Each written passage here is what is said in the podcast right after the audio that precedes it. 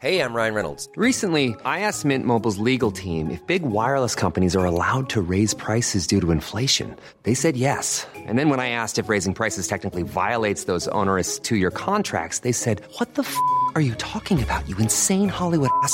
So to recap, we're cutting the price of Mint Unlimited from $30 a month to just $15 a month. Give it a try at mintmobile.com slash switch. $45 upfront for three months plus taxes and fees. Promo rate for new customers for limited time. Unlimited more than 40 gigabytes per month. Slows. Full terms at mintmobile.com.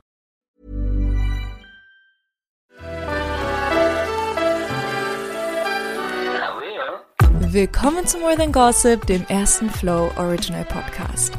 Ich bin Gisam Celik und in diesem Podcast spreche ich über Stars, Internetphänomene und Trends.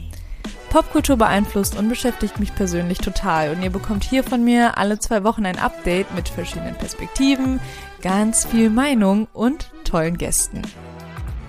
Es gibt da aktuell so einen Kinofilm, der gerade echt abgeht also so richtig abgeht. Wahrscheinlich habt ihr schon davon gehört. Die Rede ist natürlich von dem neuen Elvis-Film. Die neue Elvis-Biografie ist jetzt im Kino. Habt ihr die eigentlich schon gesehen? Schreibt mir das mal auf Instagram. Ja, und der Film, der weckt natürlich ganz viele Erinnerungen, ist für sehr viele emotional und der Schauspieler, der Elvis verkörpert, Austin Butler, wird komplett gepriesen. Viele sagen, dass der auf jeden Fall einen Oscar bekommen wird. Und dass sie manchmal sogar denken, dass das auf der Leinwand nicht Austin Butler ist, sondern echt Elvis. Das ist natürlich ein unfassbares Kompliment. Und kleiner Fun fact am Rande, Austin Butlers Stimme hat sich jetzt sogar nachhaltig verändert. Also obwohl der Film natürlich schon längst fertig ist, hört man in Interviews, dass Austins Stimme immer noch ist wie die von Elvis. Also der hat sich jahrelang für diesen Film vorbereitet und ist mit der Rolle Elvis so verschmolzen, dass der das immer noch so ein bisschen drin hat. Und ich muss sagen, ich war auch echt hin und weg von dem Film. Ich habe super viel über Elvis gelernt und habe mir sehr viele Gedanken gemacht. Man muss dazu ja aber auch sagen, amerikanischer wird's auch nicht mehr. Alles an diesem Film war für mich pure USA, der amerikanische Traum oder auch dieses ganze Thema Las Vegas, was Elvis da ja mitgeprägt hat. Dementsprechend feiert die USA diesen Film ja auch komplett ab. Aber wie sieht das eigentlich hier in Deutschland aus? Wie gut kennt ihr eigentlich Elvis? Klar, wir alle kennen seinen Namen, aber wer war dieser Mensch eigentlich und wieso gab es so viele Kontroversen um ihn? Also taucht gemeinsam mit mir ein in die folgenden Fragen. Erstens, wer ist Elvis? Und zweitens, worum geht es bei der Kontroverse, dass er von schwarzen Künstlern geklaut hat? Ja, ihr hört richtig, das verfolgt Elvis wohl bis heute und war auch ein großes Thema in dem Film, Deswegen werden wir das heute ein wenig auseinanderpflücken und mit Crystal Clear sprechen, die sich mit Elvis, Musik und Black Culture auskennt. Bevor es losgeht, hier aber erstmal ein wenig Hintergrundwissen zu Elvis. Ich habe hier mal folgendes Zitat rausgesucht von einem Rock'n'Roll-Kritiker. Ja, das ist wirklich ein Beruf. Greil Markus heißt der gute Mann und der beschreibt Elvis so. Elvis repräsentiert alles, was gut ist in Amerika. Freude an Sex, Respekt für die Vergangenheit, das Verlangen nach Neuem, Harmonie zwischen unterschiedlichen Herkünften, der Wunsch nach Reichtum, Spaß, Bewunderung für große Autos und bunte Klamotten. Das alles klingt jetzt super extravagant, aber Elvis Anfänge waren eigentlich sehr, sehr anders. Er ist nicht wirklich als Star geboren, denn bevor er zur Rock'n'Roll-Legende wurde, war er Truckfahrer. Ich glaube, das ist auch so ein Grund, weshalb so viele Menschen einfach Elvis lieben. Er stammt nämlich wirklich aus sehr armen Verhältnissen. Er ist geboren 1935 in Tupelo, Mississippi und was man auch sehr gut im Film erkennt, sehr, sehr verwoben mit seiner Familie. Also ich würde sogar so weit gehen und sagen, er war voll das Muttersöhnchen. Das ist gar nicht böse gemeint, aber Elvis hat sehr an seinen Eltern gehangen. Deswegen war das dann auch ein echt großes Ding, als Elvis 1954 von Sun Records entdeckt wurde. Da war er gerade mal 19 und seine Eltern, vor allem seine Mutter, hatten dann einfach ein wenig Angst, ihren Sohn ins wilde Musikbusiness zu schicken. Aber zum Glück haben sie es gemacht. Zwei Jahre später war Elvis Presley eine internationale Sensation. Und das ist eigentlich echt ein sehr, sehr kurzer Zeitraum. Elvis war einfach was ganz Neues. Das wird im Film auch echt gut gezeigt. Also sein Style, seine Klamotten, seine verschiedenen musischen Einflüsse eben auch großteils aus der schwarzen Community.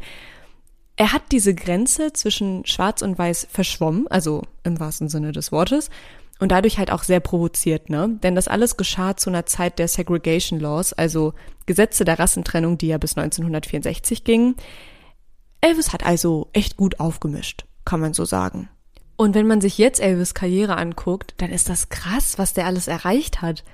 Dieser Mann war in 33 Filmen zu sehen. Er hat Rekorde aufgestellt mit seinen TV-Auftritten. Er hat über eine Milliarde Platten verkauft, 14 Grammy-Nominierungen gehabt. Also wir reden hier wirklich nicht ohne Grund von einer Musiklegende. Im Film zum Beispiel haben die folgendes Zitat gesagt. Elvis der Mann wurde geopfert und Elvis der Gott wurde geboren. Also ihr seht, ne, es ist schon äh, sehr krass, wie Leute teilweise über Elvis gedacht haben. Und es wurde eben im Film echt gut herausgestellt, dass die Leute, die sind abgegangen. Elvis Talent war wirklich die Bühne, wie er sich präsentiert hat, wie er die Leute angeheizt hat, wie er getanzt hat. Ich finde, er, er wirkte so sehr schelmisch, irgendwie aber auch sehr sexy, aber auch ironisch und lustig und insgesamt super charismatisch, wie er da in seinen bunten Anzügen tanzt und mit seinen männlichen Parts am Körper provoziert. Das, das war super skandalös zu der Zeit. Ja, und die Leute waren echt besessen von dem. Damit ihr euch das mal vorstellen könnt, habe ich ein Zitat aus der New York Times vom Jahr 1972 gefunden und das beschreibt Elvis so. Er sah aus wie ein Prinz von einem anderen Planeten schmale Augen, hohe Wangenknochen und einer weichen braunen Haut, die so aussieht, als sei sie seit 37 Jahren unberührt. Ihr seht also, also Elvis wurde wirklich angebetet. Ich kann mir gar nicht vorstellen, dass äh, man über irgendeinen Star heutzutage so reden würde. Also man hört, er war für sehr viele Leute die Nummer eins und vielleicht würde man jetzt denken, dass er voll abgehoben war. Aber trotz all dem war er im Herzen irgendwie ein weicher Kerl vor allem eben in Bezug auf seine Eltern. Was er seiner Mutter immer gesagt hat, war, ich hole uns hier aus diesen armen Verhältnissen raus, ich werde uns ein Haus kaufen, du bekommst einen pinken Cadillac. So, wir wissen mittlerweile, das hat gut funktioniert. Ich glaube, die hat sogar auch direkt mehrere pinke Autos bekommen. Aber da sieht man eben, dass Elvis eigentlich so ein sehr emotionaler Typ war. Eine Szene im Film, die mir voll im Gedächtnis bleibt, Spoiler, ist, wie er sich nach dem Tod seiner Mutter, da ist er schon erwachsen, im Kleiderschrank versteckt, wie ein kleiner Junge. Also das war richtig herzzerreißend. Elvis hat nie vergessen, wo er eigentlich herkommt, und das ist ihm am Ende ein wenig zum Verhängnis geworden. Im Jahr 1965 sagt er zu einem Reporter, ich weiß, was Armut ist. Ich habe es lange gelebt. Und diese Angst, alles wieder zu verlieren und wieder dahin zurückzugehen, das hat ihm am Ende das Leben gekostet. Wenn wir über Elvis sprechen, müssen wir auch über seinen Manager sprechen, Tom Parker. Und sein Manager war so ein Typ, der hatte nur Dollarzeichen in den Augen. Der hat Elvis gemolken wie eine Kuh. Elvis steckte am Ende in so krassen Knebelverträgen, also am Ende seiner Karriere musste Elvis in Las Vegas zwei Konzerte pro Nacht spielen, sieben Tage die Woche. Das ist unmenschlich. Aber der Manager hat ihn einfach so ausgetrickst, dass wenn Elvis aus diesen Verträgen ausgestiegen wäre oder sich geweigert hätte, so zu arbeiten, wie es von ihm verlangt wurde, dann hätte Elvis alles verloren. Jedes Geld, jedes Eigentum, alles. Und das war die größte Angst von Elvis. Und so begann dann irgendwie, ja, das Ende. Dazu kam dann noch die Spielsucht des Managers und der Drogenkonsum von Elvis, weil Elvis halt mit dieser Situation überhaupt nicht klar kam. Und am Ende war Elvis so zerstört, so fremdbestimmt. Er durfte sich künstlerisch überhaupt nicht mehr ausleben. Er musste halt einfach arbeiten wie eine Maschine. Und eigentlich, das fand ich halt irgendwie voll schade, eigentlich wollte Elvis die Welt bereisen und besingen. Wusstet ihr, dass Elvis nie außerhalb der USA aufgetreten ist? Der wollte immer woanders spielen. Der hatte Fans auf der ganzen Welt und das war sein größter Wunsch. Aber er durfte nicht.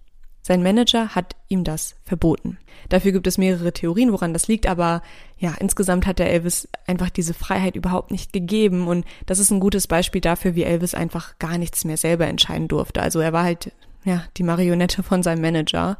Und im Jahr 1977 ist Elvis dann mit 42 Jahren gestorben, weil er an den Umständen echt zugrunde gegangen ist. Die Zeitschrift Rolling Stone zum Beispiel hat mal geschrieben, die Welt war nicht bereit für Elvis Presley. Und es scheint ja auch irgendwie zu stimmen, weil selbst jetzt, 45 Jahre nach dem Tod von Elvis Presley, versuchen viele ihn zu greifen und ihn zu verstehen. Und ja, der Film zeigt, dass er eigentlich ein gutes Herz hatte, aber er ist komplett kaputt gegangen.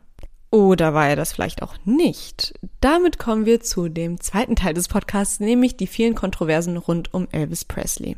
Rock'n'Roll, also wofür Elvis ja bekannt ist, hatte seine Anfänge eigentlich im Rhythm and Blues. Der Musikexperte Stephen Lewis sagt über Rock'n'Roll, Rock'n'Roll war R&B, nur für Weiße. Rock'n'Roll ist also schwarze Musik in dem Sinne, dass es von schwarzen Künstlern wie Chuck Berry, Little Richard oder Boo Diddley erschaffen wurde. Und in dem Film sieht man gut, dass es nicht mega random ist, dass Elvis diese Musik gemacht hat, sondern dass Elvis sehr stark in der Black Community sozialisiert wurde. Also er ist tatsächlich in der schwarzen Nachbarschaft aufgewachsen, er war viel in schwarzen Chören unterwegs als Kind und hat diese Musik gehört und ist mit dieser Musik groß geworden. Und er hat eben bis zum Ende auch betont, dass nicht er den Rock'n'Roll geschaffen hat, sondern dass er von seinen schwarzen Musikkollegen inspiriert wird. 1957 sagte er im Jet Magazine, Rock'n'Roll gab es schon lange vor meiner Zeit. Niemand kann diese Musik so singen wie Schwarze. Ganz ehrlich, ich kann nicht so singen wie Fats Domino. Ich weiß das. Wir sehen also Elvis und schwarze Musik, das war immer alles sehr verwebt und das war halt ein Riesenskandal. Also, dass Elvis diese Musik gemacht hat, er sollte dafür ins Gefängnis gehen, dass er schwarze Musik spielt. Es hieß Gefängnis oder Army. Deswegen ging er dann auch ähm, ja in die Armee, wo er dann übrigens auch seine Frau, seine spätere Frau Priscilla kennengelernt hat, die eigentlich super jung war und minderjährig und das ist auch eine ganz komische Geschichte, aber darum geht es heute nicht. Elvis wollte sich bis zum Ende musikalisch nicht verändern, was diesen Einfluss anging. Das heißt jetzt aber nicht, dass alles Friede, Freude, Eierkuchen ist und dass alle sich so dachten, ja, Elvis, steh für die Schwarzen ein, sondern natürlich ist da trotzdem irgendwie so ein bitterer Beigeschmack, ne? Also 1994 sagt zum Beispiel der Musiker Ray Charles über Elvis, jeder sagt, Elvis war so groß, so toll, so besonders, als wäre er ein König. Aber der König von was? Er hat unsere Musik gespielt. Also was soll mich daran beeindrucken? Ja, und das muss man halt auch bedenken, ne? Also klar, Elvis hatte da so Kontroversen und so und es war skandalös, aber trotzdem wurde Elvis ja total angehimmelt. In der Zeit, wo er Rock'n'Roll performt hat und voll angehimmelt wurde, wurden schwarze Künstler auf der Bühne angegriffen für genau die gleiche Musik. Und das sind jetzt so ein bisschen die Fragen, die ich im Kopf habe. Elvis hat einen Legendenstatus aufgrund einer Musik, die er teilweise echt eins zu eins kopiert hat. Hat es da gereicht, dass er in Interviews zum Beispiel Credits gegeben hat und gesagt hat, ja, ja, aber ich habe mir das nicht ausgedacht?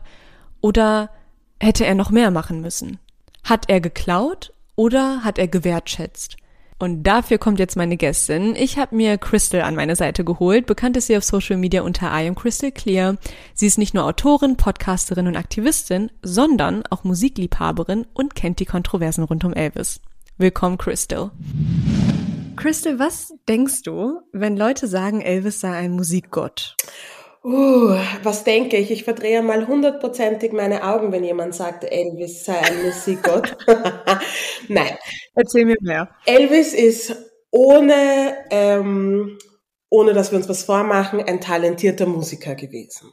Was wir aber nicht außen vor lassen sollten, ist, ähm, dass er sich sehr wohl an der Musik von schwarzen ähm, Menschen bereichert hat. Ob es jetzt absichtlich war oder unabsichtlich, sei dahingestellt. Fakt ist, er hat, ähm, er ist in einem schwarzen Viertel aufgewachsen, ist in eine schwarze Kirche gegangen ähm, und das hat ihn quasi in die Richtung des Rock'n'Rolls und des Souls und des Hüftschwungs und all dem und auch von dem, was er angehabt hat, dieser ganze Swag, der kommt aus der Black Community, den er hatte.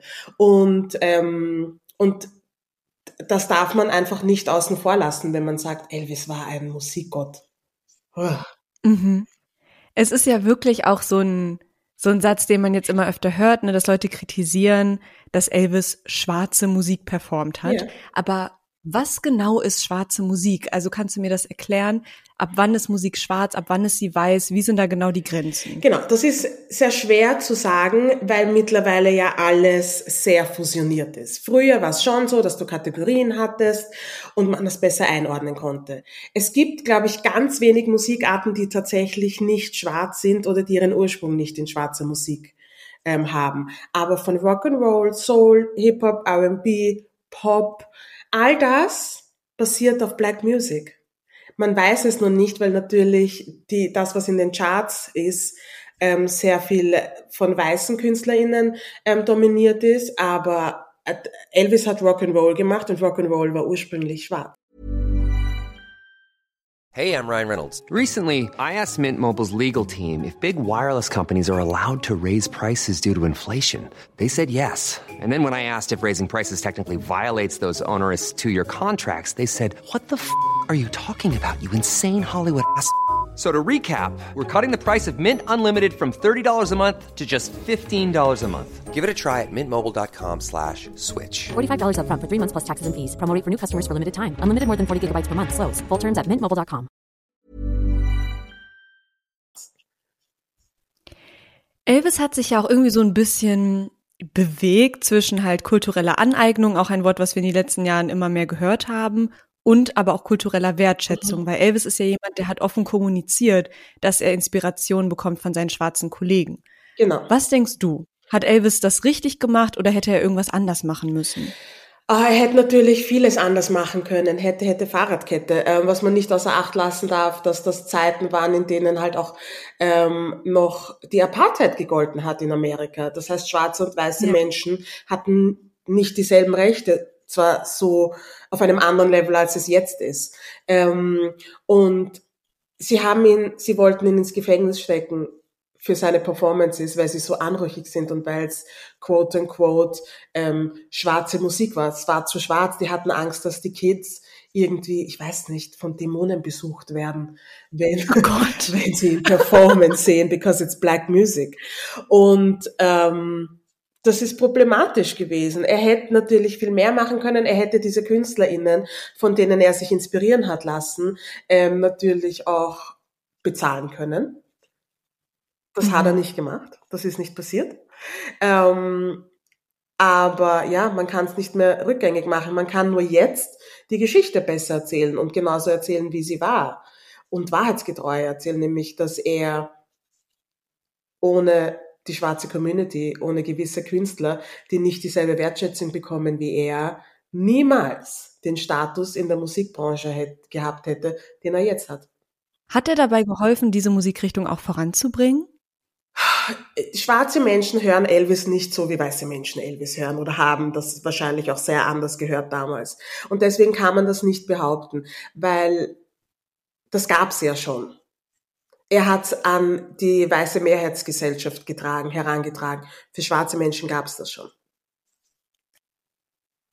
Glaubst du, viele Schwarze haben früher Elvis gehört? Oder war das eher verpönt? Nein, ich glaube, viele Leute haben Elvis gehört. Ich glaube, viele schwarze Menschen haben auch Elvis gehört. Aber sie haben es natürlich mit einem, mit einer ganz anderen, mit einem ganz anderen Ohr gehört. Für sie war es jetzt kein nichts groundbreaking. Für sie war es jetzt nicht der Megastar, für sie war es halt einfach ein Künstler, der Musik macht, ein weißer Künstler, der Musik macht, die sie schon kennen. Und mhm. nicht unbedingt mit demselben Soul und demselben Swag wie die KünstlerInnen, die sie hören. Wenn wir das jetzt mal so richtig stumpf zusammenfassen, ist es ja schon so, ein weißer Mann hat schwarze Musik gemacht und hat super viel Geld und Erfolg dadurch eingeheimst. War das so ein krasser Einzelfall? Also Elvis wird ja immer so genannt als, boah, er ist der Dieb, er hat die Musik geklaut. Oder würdest du sagen, Leute, nee, das ist auch immer noch der Fall und das ist auch nichts Besonderes? Er war der Erste glaube ich, ah, in dem Ausmaß. Okay. Ich, er ist definitiv kein Einzelfall. Ähm, jede Boyband, die Backstreet Boys, ähm, InSync, äh, wie sie alle heißen, ich weiß, habe jetzt kurz vergessen, wie die Band geheißen hat, in der Nick Lachey war, die sind ja auch eigentlich ähm, inspiriert durch schwarze Boybands, die es schon ewig lang gegeben hat. Mhm. Ich glaube, als Held würde ich ihn nicht bezeichnen, als Dieb würde ich ihn auch nicht bezeichnen. Er ist halt einfach ein Musiker gewesen, ein weißer Musiker, der wie viele andere MusikerInnen sich an schwarzer Kultur bereichert hat. Und er war halt der Erste, der es gemacht hat. Aber ja, es kamen noch so viele danach, die Musik von schwarzen Menschen gemacht haben für weiße Menschen. Ich habe im Internet auch einige Kommentare zu diesem Diskurs gelesen, wo Leute gesagt haben, dass das eigentlich auch gut war, dass Elvis diese Musik äh, performt hat von schwarzen Künstlern, weil er so diese Musik in den Mainstream gebracht hat. Mhm. Und dass die schwarze Community vielleicht sogar irgendwo davon profitiert hat, was Elvis getan hat, was halt nochmal so ein ganz anderer Aspekt irgendwie war. Was, was denkst du darüber? Oh, es ist kein anderer Aspekt, es ist ein sehr ignoranter Aspekt, ähm, weil es ist eine mhm. sehr, sehr einseitige Art und Weise, das zu sehen. Man darf nicht außer Acht lassen, dass wenn man schwarze Menschen die Möglichkeit gegeben hätte, Musik zu machen, wenn man sie fair bezahlt hätte, wenn man sie auf die Bühne gelassen hätte, wenn sie denselben ähm, Zutritt zu gewissen Lokalitäten, Bars gehabt hätten, um dort aufzutreten oder um dort überhaupt sein zu dürfen, ähm, wie weiße KünstlerInnen, dann hätte es Elvis nicht gebraucht, um diese Musik mainstreamig zu machen. Und die Frage ist, mhm. für wen hat er diese Musik mainstreamig gemacht? Nämlich nicht für schwarze Menschen, sondern nur für weiße Menschen. Mhm, also, guter Punkt ich würde mich nicht, ich würde das auf keinen Fall so sehen, dass die schwarze Community sich wert, also sich bedanken muss bei Elvis und seinem, seinem shady Management dafür, dass er das gemacht hat. Ja. Ähm, ich würde lieber hinterfragen, wieso es überhaupt so weit kommen konnte, wieso schwarze MusikerInnen keine Rechte hatten und sich nicht wehren konnten. Ich finde, das hilft auch dabei, zu sehen, dass Elvis jetzt nicht aktiv was für die schwarze Community gemacht hat, sondern dass es halt so ein bisschen Zufall war, dass er diese Musik gemacht hat, aber wahrscheinlich jetzt gar nicht die Intention hatte, ja. die Welt zu verändern. Ja, oder? ich glaube, der ist tatsächlich in diese Sache reingerutscht. Ich glaube, er hatte, er wollte schon ein Star werden und ich glaube, er hat sich, ich glaube ehrlich, er hat sich nichts dabei gedacht. Er hat sich gedacht, ja, es hm. ist Musik, die ist für alle da. Ähm, aber es war halt unterm Strich kulturelle Aneignung. Mhm. Und ja, es wirkte im Film ja auch so ein bisschen, als sei er einfach ein bisschen naiv gewesen. Also als hätte er ja auch das Problem gar nicht verstanden. Ja, das, ich kann mir das tatsächlich vorstellen. Ich kann mir das vorstellen. Ich glaube, es geht sehr vielen weißen KünstlerInnen so, ähm, weil sie sich mit dem Thema nicht auseinandersetzen, weil sie niemals betroffen werden, also betroffen sein werden was kulturelle Aneignung angeht. Ich meine, ganz ehrlich, wenn wir ganz genau hinschauen bei Justin Bieber. Justin mhm. Bieber ist ähm, eine Zusammensetzung aus so vielen schwarzen Künstlern. Vom Style her, vom Musikstil her, von der Art und Weise, wie er singt, von der Art und Weise, wie er tanzt. Wenn man ganz genau hinschaut, ist Justin Bieber auch ein Künstler, der kulturelle Aneignung betreibt. Und du denkst, das hat das Management oder die Person, die halt hinter dem Image Justin Bieber stehen, er war ja noch sehr jung, ja. ähm, dass die das auch, dass die sich extra diese Vorbilder, die schwarzen Künstler als Vorbild genommen haben, weil die wussten, das wird gut ankommen, ja. wenn es wer weiß es macht. Natürlich. Das gibt, da gibt's ja die, ähm, die Geschichte von Boys to Men, die ja nur einen gewissen Peak an Erfolg hatten und dann hat der Plan mhm. nicht mehr funktioniert, beziehungsweise nicht mehr so gut, beziehungsweise nur noch für ein ganz bestimmtes Publikum, eine ganz bestimmte Nische an schwarzen Menschen, weil sie ähm, das Management, ich weiß jetzt leider nicht mehr, welche Megaplattenfirma es war, ähm, einfach Bands zusammengestellt hat, die eins zu eins dasselbe gemacht haben wie Boys to Men, aber in weiß. Und so für ein weißes mhm. Publikum, für ein jüngeres weißes Publikum. In Sync die Backstreet Boys. Ähm, es gibt den Song von den Backstreet Boys, diese Schnulze. Das klingt wie ein Song, den Boys to Man gesungen hat. Aber sie haben es natürlich für ein Publikum gemacht, das ähm, eigentlich keine schwarze Musik hören sollte, unter Anführungszeichen keine schwarze Musik hören darf.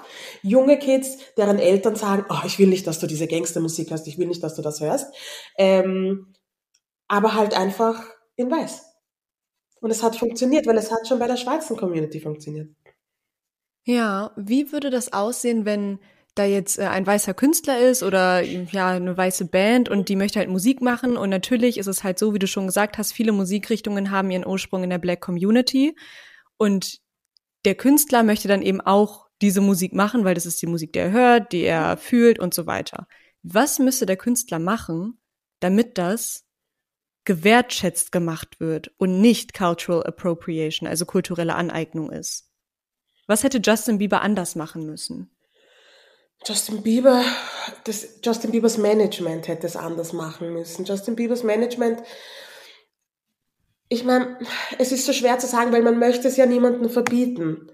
Man möchte ja nur, dass die Leute es wertschätzen, indem man halt einfach auch sagt, ja, ich bin inspiriert worden von Asha, ähm, Neo und wie sie alle geheißen haben. Ähm, äh, nicht Boys to Man, sondern wie hat die jüngere Version geheißen? Soul, Soul, Soul to Soul, Soul for Real, ah, die die Candy Rain gesungen mhm. haben.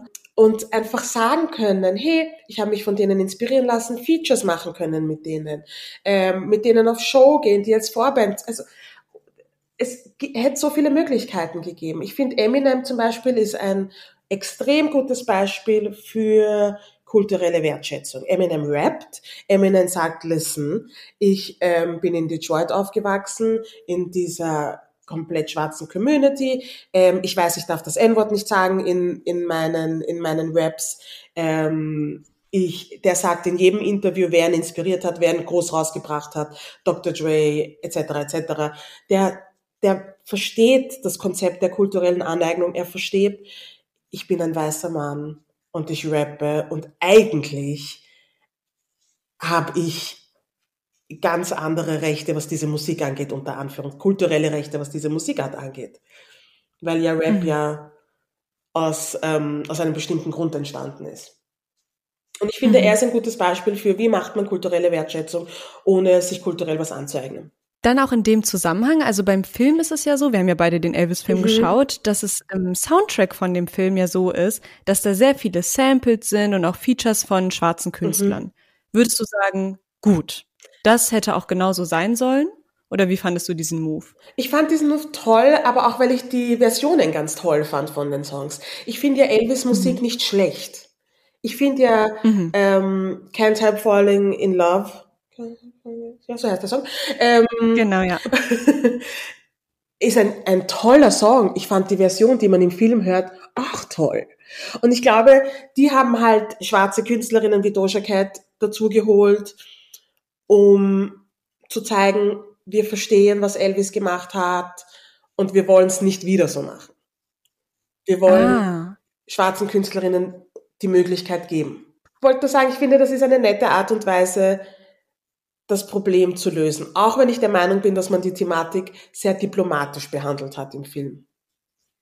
Fandest du das denn gut, dass das N-Wort fast vollständig umgangen wurde im Film? Oder fandest du, das hat dann vielleicht irgendwie die Situation beschönigt, wie es eigentlich war damals? Ich fand es tatsächlich, ja, es hat es auf jeden Fall beschönigt, aber der ganze Film hat die Situation um schwarze Künstler so ein bisschen beschönigt. Ähm, deswegen hat es mich nicht überrascht. Ich fand es erfrischend, weil ich war mm. tatsächlich darauf vorbereitet, dass dieses Wort kommt und fand es irgendwie erfrischend, dass es dann nicht gekommen ist. Und es gab Situationen, wo ich mir gedacht habe, ah, da kann ich mir schon vorstellen, dass sie nicht das so und so gesagt haben, sondern dass sie das N-Wort gesagt haben. In Real Life. Mhm. Ja. Äh, weiter zum Kinofilm. Ich habe dann nämlich noch eine Sache, die mir sehr aufgefallen ist. Und zwar wurde das ja so dargestellt, als hätte Elvis wirklich ein richtig gutes Verhältnis gehabt zu seinen schwarzen Kollegen. Ne? Also zum Beispiel Sister Rosetta Tharpe. Mhm. Das wurde ja echt so dargestellt, als wäre das eine richtige Jetzt wären das richtige Freundschaften gewesen und am Ende gab es ja auch die Szene, wo Elvis dann schon in Las Vegas auftritt, wo er auch schwarze Künstler auf die Bühne geholt mhm, hat. Die Gospelsänger meinst du? Gospelsängerinnen? Genau, mhm. genau. Ähm, denkst du, das, das war so?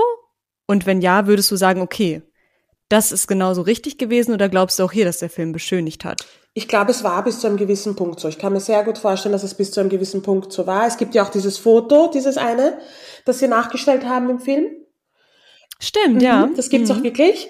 Ich glaube, es war bis zu einem gewissen Erfolgslevel so. Und ich glaube, dann wurde du, es schwierig. Also Spoiler Alert.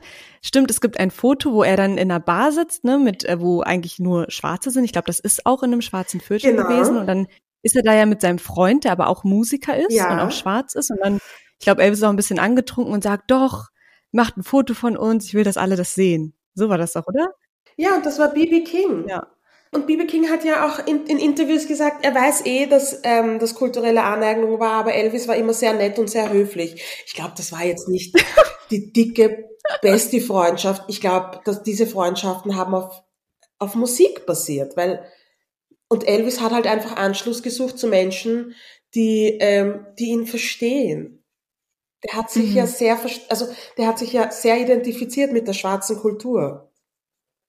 Ja. Und ich glaube, er hat einfach Anschluss gesucht bei Leuten, die ihn verstehen. Und zumindest auf musikalischer Basis, auf künstlerischer, künstlerischer Basis.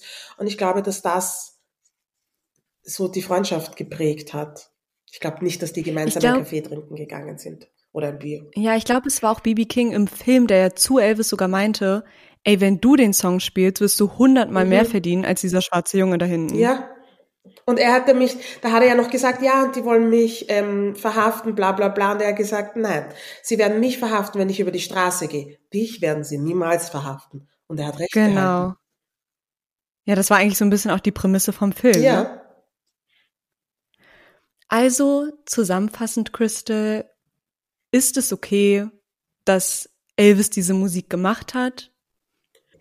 Was, ich, ich kann jetzt nichts sagen, es gibt ja die Musik schon. Es ist nicht okay, wie er es gehandhabt hat. Es ist nicht mhm. okay, wie er sein Management, die Musik gehandhabt hat, die es ja vorher schon gegeben hat. Es hat ja Songs wie Grand, Groundhouse Dog schon gegeben. Er hat es einfach nachgesungen und seine Version draus gemacht und es ist ein mega Hit geworden, den die Leute heute noch singen. Ähm, mhm. Und ich glaube, dass es okay ist, dass er seine Musik gemacht hat, aber nicht okay, wie er es gehandhabt hat, wo die Inspiration hergekommen ist, beziehungsweise monetär gehandhabt hat. Also er ist weder ein Dieb noch ein Held, sondern es war halt irgendwie so ein bisschen Zufall und man hätte es auch besser machen können. Man hätte es besser machen können und er ist einfach ein weißer Musiker, der kulturelle Aneignung betrieben hat. Das kann man sagen, wie man, wie es ist. Und es war nicht okay, aber man kann es jetzt nicht rückgängig machen, man kann es anerkennen. Dankeschön, Crystal. Ich sag danke. Wirklich. Ganz, ganz wertvolle Einblicke, die wir hier von dir bekommen haben. Vielen Dank. Was ich jetzt aus diesem Gespräch mit Crystal mitnehme, ist, dass Elvis auf jeden Fall von einem rassistischen System profitiert hat. Wäre Elvis schwarz gewesen und hätte die gleiche Musik gemacht und die gleiche Kunst und gleichen Performances und alles gleich, wäre er nicht so erfolgreich gewesen. Und ja, die Linie zwischen Aneignung und Wertschätzung ist sehr dünn, aber ich denke, dass die Diskussion jetzt ganz anders über Elvis wäre, wenn es mehr monetäre Gleichheit gegeben hätte. Also Crystal hat ja gesagt, ne, wenn die schwarzen Künstler nicht nur Komplimente in Interviews bekommen hätten, sondern wirklich Geld beispielsweise oder mehr Sichtbarkeit durch gemeinsame Performances. Ich glaube, diese Diskussion ist sehr, sehr wichtig, vor allem weil es jetzt in der modernen Popkultur immer noch ein Thema ist, Crystal hat aber auch positive Beispiele aufgezeigt, mit zum Beispiel Eminem. Das heißt, auch wenn diese Linie echt ganz dünn ist zwischen gut und schlecht, ist es möglich, das vernünftig hinzubekommen, denn es ist einfach so, dass schwarze Communities Trendsetter sind. In Musik, in Style, in Mode, in allem. Das ist einfach krass. Und sich davon dann inspirieren zu lassen und trotzdem gleichzeitig so eine krasse Wertschätzung dafür zu haben und das auch gut und richtig auszuleben, diese Wertschätzung, das ist eben was, das muss passieren. Und das müssen wir lernen und deswegen war dieses Gespräch jetzt sehr, sehr wichtig. Danke fürs Zuhören. More Than Gossip ist ein Flow Original Podcast. Wenn ihr Fragen, Anmerkungen und Themenwünsche habt, schreibt mir gerne bei Instagram oder TikTok. Die Links sind in der Podcast-Beschreibung. Lasst auch gerne ein Abo und eine Bewertung da und teilt es mit allen Leuten, die ihr kennt. Ich freue mich.